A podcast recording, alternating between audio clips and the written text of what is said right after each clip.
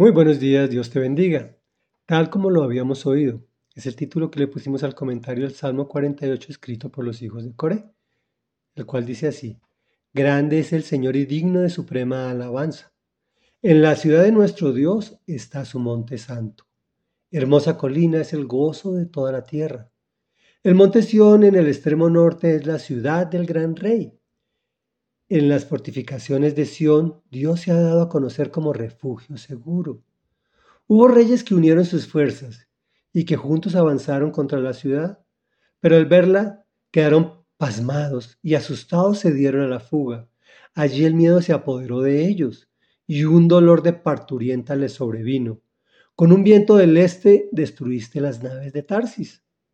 Tal como lo habíamos oído, ahora lo hemos visto en la ciudad del Señor de los ejércitos, en la ciudad de nuestro Dios, Él la hará permanecer para siempre. Dentro de su templo, oh Dios, meditamos en tu gran amor. Tu alabanza, oh Dios, igual que tu nombre llega a los confines de la tierra. Tu derecha está llena de justicia. El monte Sión se alegra, las aldeas de Judá se regocijan por causa de tus juicios.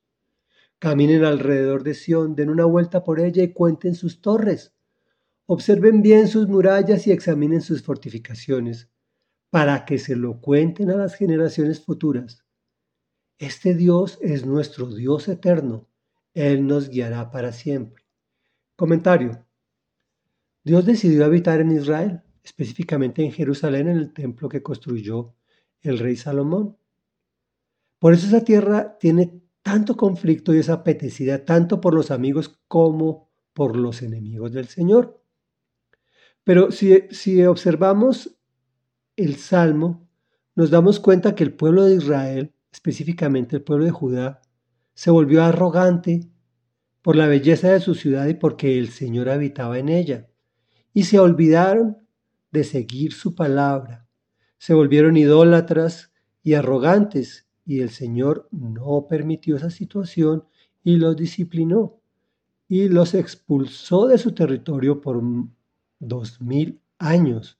Hasta el siglo pasado, la mitad, a mediados del siglo pasado, volvió el pueblo de Israel para cumplirse lo que está escrito en su palabra.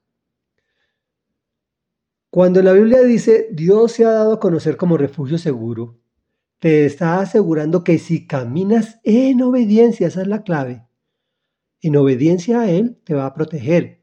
Esto no quiere decir que no vas a tener problemas. Lo que significa es que Él estará contigo cuando se te presenten.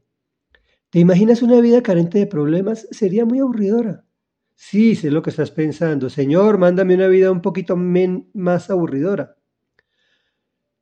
Pues habrá gente que se confabule contra ti, pero el Señor hará algo en contra de estas personas y te dará la paz.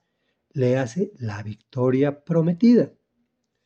Tal como lo has oído, lo verás. No tengas la menor duda, pues el Señor de los ejércitos peleará por ti. Nosotros simplemente creamos, alabémoslo y hagamos lo que dice en su palabra, con alegría que Él hará el resto. Él nos guiará para siempre. Reflexión. No creas que porque vas a la iglesia, porque lees su palabra y cambiaste tu lenguaje y te crees mejor que antes es suficiente. Tienes que ser obediente a su palabra. Si no, el Señor te disciplinará como lo hizo con el pueblo de Israel.